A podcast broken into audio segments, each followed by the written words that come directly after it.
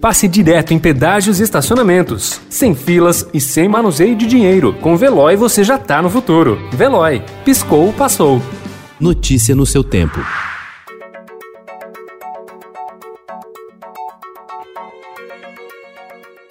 Olá, seja bem-vindo. Hoje é quarta-feira, 16 de dezembro de 2020. Eu sou Gustavo Toledo, ao meu lado, Alessandra Romano. E estes são os principais destaques do jornal Estado de São Paulo.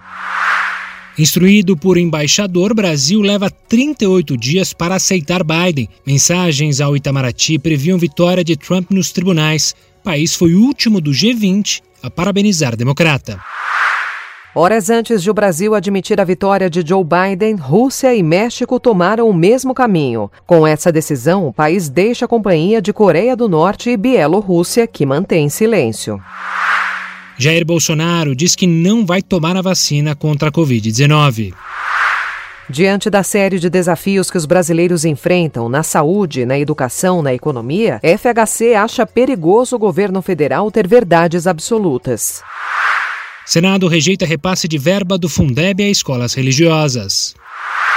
Esquerda indica apoio ao candidato de Rodrigo Maia. União Europeia lança proposta para limitar Big Techs.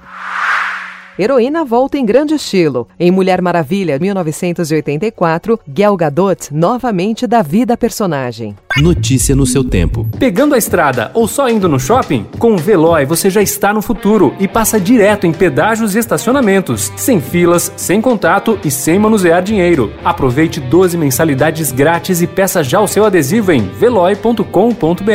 Veloy. Piscou, passou.